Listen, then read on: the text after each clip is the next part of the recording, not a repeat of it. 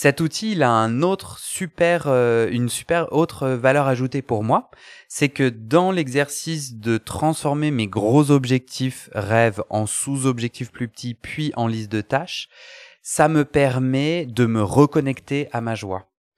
Par exemple, pour ces capsules audio, j'avais cet objectif-là, je me suis mis en tâche et je me suis senti super lourd, pas du tout inspiré. J'avais envie de le faire euh, autant que me, autant que de me pendre, comme dirait l'autre. Et en fait, ce que j'ai compris, c'est que j'avais une liste de tâches où je me disais, ok, faut que j'écrive la capsule audio, faut que ça soit donc du coup que je lise bien tout ce qui se passe. Après, faut que je fasse euh, du montage. Donc, je voyais les heures qui s'accumulaient. Et moi, en fait, j'avais pas envie de faire ce projet-là. Et je me suis dit, bon, qu'est-ce qui bloque? En fait, moi, j'ai envie de transmettre des outils dans lesquels je crois vraiment. J'ai pas envie de passer des heures de montage. J'ai pas envie d'avoir à lire un texte. Et j'ai envie que ça soit plus naturel. Et puis, j'ai envie de pouvoir en faire euh, plein. Donc, euh, pas que ça prenne énormément de temps.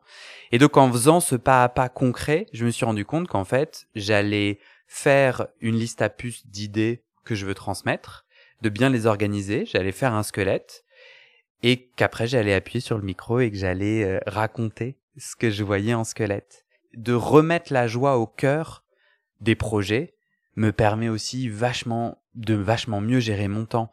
Euh, quand je mets en lumière un pas à pas concret et qu'en fait j'ai absolument pas envie de le faire, me poser la question bah pourquoi j'ai pas envie de le faire, qu'est-ce qui bloque?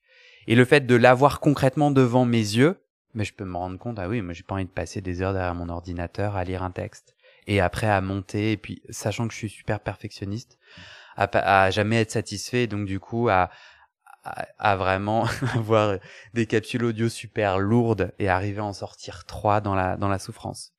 Donc au final, je trouve que c'est un outil que j'utilise aussi pour toujours bien réaffûter euh, mes projets et euh, je passe mon temps à quoi et aussi de voir un peu quelle est où est ma joie dans tout ça parce qu'en fait Ma joie, c'est mon énorme carburateur, carburant, et que je vous conseille vivement.